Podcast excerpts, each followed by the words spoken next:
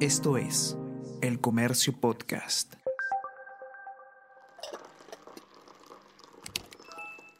Hola, hola, ¿cómo están? Buenos días, espero que hayan amanecido bien. Está con ustedes Ariana Lira y hoy tenemos... Tenemos que hablar con Ariana Lira.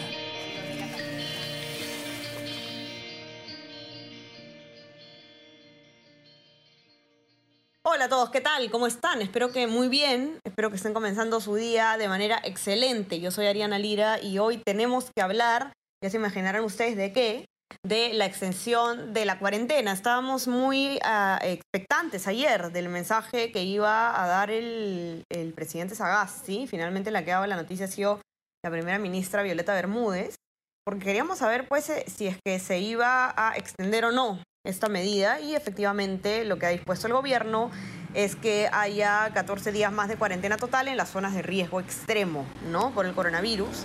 Y, ojo, que quede claro que esta, eh, esta extensión de la cuarentena rige no desde hoy, 14 días desde hoy, desde ayer, sino eh, 14 días eh, desde el lunes 15 de febrero, que era cuando justamente acababa esta medida, supuestamente, ¿no? De modo que regiría hasta el 28 de febrero. En principio, aunque recordemos que día a día, en teoría, el gobierno está revisando las, eh, los números para ver si es que hay alguna variación. Pero eh, quien les va a poder explicar a detalle todo, para los que no tienen algunas cosas claras, que en estos temas siempre hay un poco de confusión, es eh, Ricardo León, editor de la sección de Nacional del Diario, que está aquí con nosotros y, bueno, evidentemente seguido el tema de cerca. ¿Qué tal, Ricardo? ¿Cómo estás? Bienvenido. Hola, Ariana. Eh, sí, efectivamente, ha habido un cambio, ah, vamos a llamarlo así, interesante, porque se ha pasado de, eh, de poner en cuarentena regiones completas a poner, eran 10 regiones las que estaban en cuarentena, o las que están todavía en realidad hasta el 14 de febrero. Ahora se trata de provincias, es decir, se está focalizando aún más las restricciones. Son 32 provincias ubicadas en 17 regiones. Eh, en, en, Lima están Lima Metropolitano y el Callao, eh, y, en, entre otras. La capital y la, y la, provincia constitucional siguen siendo eh, focos de alto contagio. se mantienen ellas en esta cuarentena pero el hecho de que sean provincias hace que la medición sea aún más, eh, más exacta, más nítida, un poco más cercana a lo que ocurre, ¿no? Por, decir un, un, ejemplo, en, en Ancash, una región muy golpeada por la pandemia, hay muchísimos contagios en la zona de costa, en Chimbote y en la provincia del Santa, y muy pocos o, o muchos menos en Huaraz, que es en la sierra. Entonces, para no mandar a cuarentena a toda la región, lo que han hecho es focalizarlo solamente en la costa y así con, cada, con, con, varias regiones. ¿no? Cusco, la capital, la ciudad principal, la ciudad imperial, no está en cuarentena, pero sí la convención y otras provincias de los alrededores. Uh -huh. Ok, claro, eso es algo, una, una medida, digamos, que, que, el gobierno había adelantado que lo que se iba a tratar de hacer, eh, lo había dicho Sagasti, ¿no? De hecho, en, en, la, en la entrevista que dio al comercio, que lo que iba a hacer su gobierno es tratar de tomar decisiones por zona, no necesariamente como tan generales, ¿no? Quizás bueno, responde a esto, pero eh, también ha dicho la ministra, la primera ministra Ricardo, que las medidas obviamente van a ir variando según lo que se revisa por el gobierno, ¿no? O sea, digamos, podría ser que, eh, que, se, que, que, se prolongue, evidentemente, nuevamente la cuarentena o que incluso pueda ir moviéndose dependiendo del lugar, ¿no? Sí, el hecho de que lo hayan dividido en provincias, eh, repito, son 32 provincias de 17 regiones, hace que se pueda, es un poco como armar un rompecabezas, ¿no? Vas sacando algunas piezas y vas incluyendo otras más, según cómo vaya avanzando el virus, eh, teniendo en cuenta además la, que estamos en la segunda ola, que hay eh, variantes del coronavirus o del virus inicial, y esto hace que el contagio sea más agresivo, más rápido, no necesariamente más letal, pero el, contagio en sí es mucho más, eh, mucho más acelerado.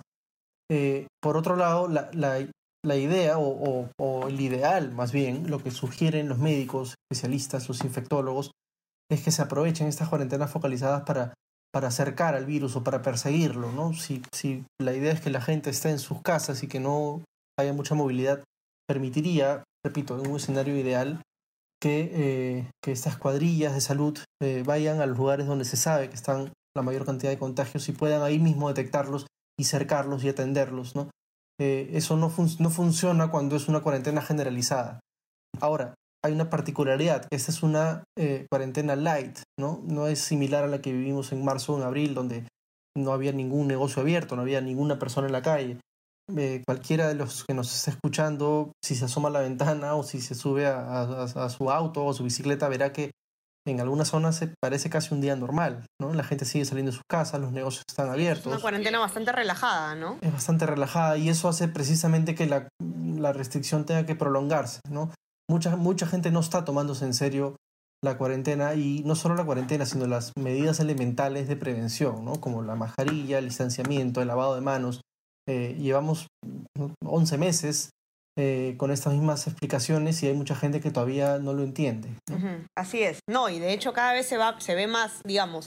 Eh, yo tenía, Ricardo, la sensación al comienzo de la pandemia que si alguien estaba con la mascarilla debajo de la nariz, por ejemplo, en la calle o, o, se la quitaba, pues, pues era un rechazo de, la gente que puede estar alrededor. daba vergüenza hacer una cosa así. Y ahora veo que es como cada vez más común que la gente eh, use más la mascarilla y como que se ha relajado la cosa como si no estuviéramos en este momento en una segunda ola, ¿no? Que incluso está con números más preocupantes que la primera. Sí, es, eso es muy cierto, ¿no? el cuidado viene de uno mismo, ¿no? Eh, si uno no se pone bien la mascarilla, por más que esté caminando por la calle, uno no sabe en qué momento se puede atravesar con una persona que está contagiada o, una persona puede ser eh, asintomática y contagiar a otros. Eh, o el hecho de no lavarse las manos, de no lavar los objetos que uno introduce del hogar, de no protegerse en algunos casos con doble mascarilla, que es lo que recomienda la OMS y los especialistas. El cuidado empieza por uno mismo, ¿no? Eh, así fue el inicio de la pandemia, así es ahora y así será en adelante, ¿no? Así es, y hay que, hay que claro, es evidente además que eh, creo que ya está fuera de cualquier duda que en nuestro país no, por, justamente la, economía tan informal que tiene, ¿no? ¿no? No puede resistir pues obviamente una cuarentena estricta, pero esto no significa que quienes no necesitan salir eh, tengan que estar saliendo, tengan que estar reuniéndose, etcétera, y, y que no, no olvidemos las medidas tan básicas, ¿no? Como dices tú, nos han repetido, repetido hasta el cansancio el tema del distanciamiento, el tema de la mascarilla y del lavado de manos, y yo creo que mucha gente se está olvidando, por ejemplo, del tema del lavado de manos, que es algo tan sencillo de hacer, pero tan importante. Y otra cosa muy importante que, que, aprovecho también para, para recordarle a todos los que nos acompañan es la ventilación, ¿no? Si usted ve la necesidad de subirse un carro, de subirse un taxi, por ejemplo, eh, mantenga todas las ventanas abiertas, ¿no? Se reduce y está comprobado muchísimo el riesgo eh, cuando uno está en un ambiente ventilado, ¿no? Y, y, son cosas que a veces nos estamos olvidando porque es real la fatiga pandémica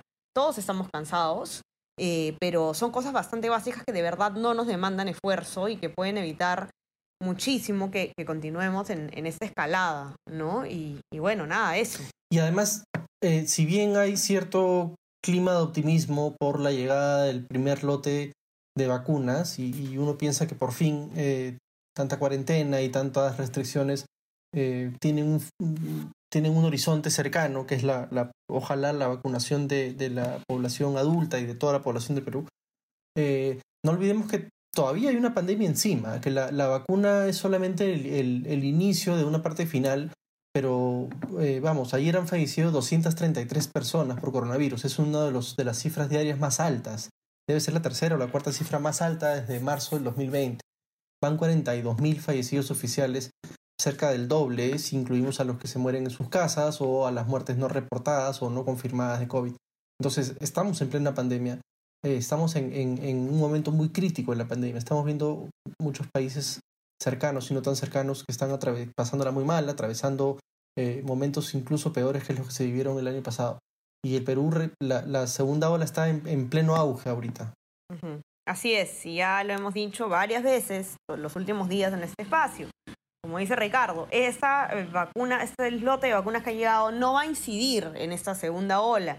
Va a incidir probablemente en una eventual tercera ola, pero en lo que estamos viviendo en este momento, la gente pidiendo cama UCI a gritos, eh, la gente intentando comprar oxígeno escaso. Todo esto que se está viendo en este momento no va a ser calmado por la llegada de este lote de vacunas. Eso ya está descartado. Así que nada, teniendo eso en cuenta, Ricardo, ya te quería pedir que puedas contarnos un poco eh, el tema, ¿qué más ha informado la primera ministra Violeta Bermúdez sobre el tema de la vacunación? ¿no? ¿Cómo sigue eso? Eh, hasta la noche del miércoles había vacunado aproximadamente 11.000 personas. El primer, la primera fase, el primer grupo, los, son de 141.000 personas. Son 150.000 vacunas en dos dosis. Se está reservando 8.500 aproximadamente para eh, por si acaso, por si hay una merma o por si hay pérdidas o por alguna emergencia. Eh, ya se vacunaron 11.000, repito, hay un conteo que se va actualizando constantemente. Anunció que si bien se espera que el domingo 14 arribe la segunda, el segundo paquete de dosis de 700.000 dosis de Sinopharm desde China, esto está sujeto a cambios de último minuto, en realidad, ¿no? A, demoras en el embarque, demoras en el, en el aduanaje, en los permisos de exportación. Ya vimos cómo estas burocracias, tanto en China como en el Perú, retrasan por horas o días el envío. No se tiene previsto exactamente cuándo llegarán, se calcula que el domingo. Además, Pfizer ha anunciado que de, de los 38 eh, millones de vacunas que se han negociado con el Perú van a enviar un primer millón de dosis en marzo. Eh, es decir, habría ya ah, para marzo aproximadamente dos millones de vacunas en el Perú. Y estas están, inmediatamente llegan, se ponen, eh, se, empiezan a distribuir y se empiezan a aplicar. Habló también, em, dentro del tema de salud, los ministros en la conferencia hablaron sobre el tema del oxígeno. Y esto es un tema bastante serio. Actualmente en esta segunda ola, repetimos, con más pacientes graves que, que, en muchos meses recientes, eh, la, demanda de oxígeno medicinal es de 500 toneladas al día en todo el país. Eh, en el Perú se producen 400 toneladas, es decir, hay 110 toneladas menos eh, y, y, cada día esta brecha crece y crece y crece porque cada día son más los, los contagios, los pacientes agravados. El, MINSA está, el Ministerio de Salud está dialogando, está no negociando, pero más bien conversando y llegando a acuerdos con empresas privadas, una de ellas es en Perú, para que el oxígeno que utilizan en sus industrias se pueda eh, usar de manera medicinal. Eh, y además se está buscando importar toneladas de países eh, cercanos. El tema es que los países cercanos también necesitan el oxígeno, no es, tan, no es tan sencillo eso. Así es.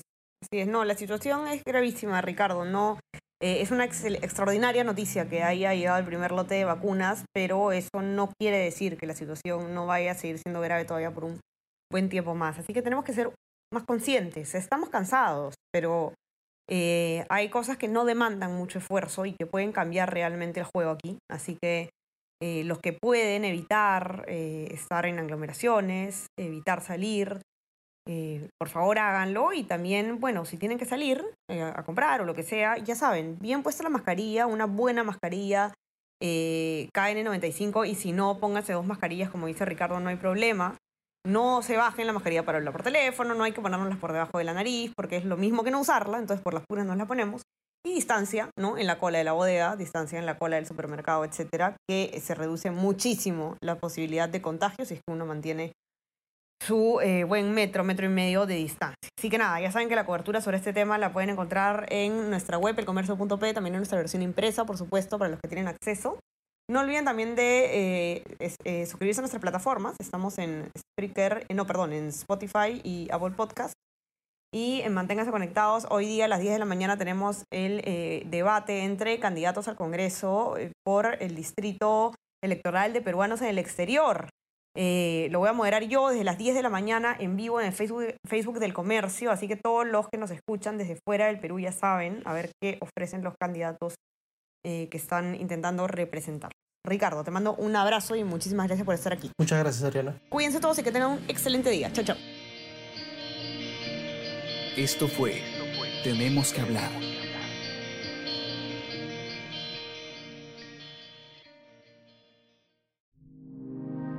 El Comercio Podcast.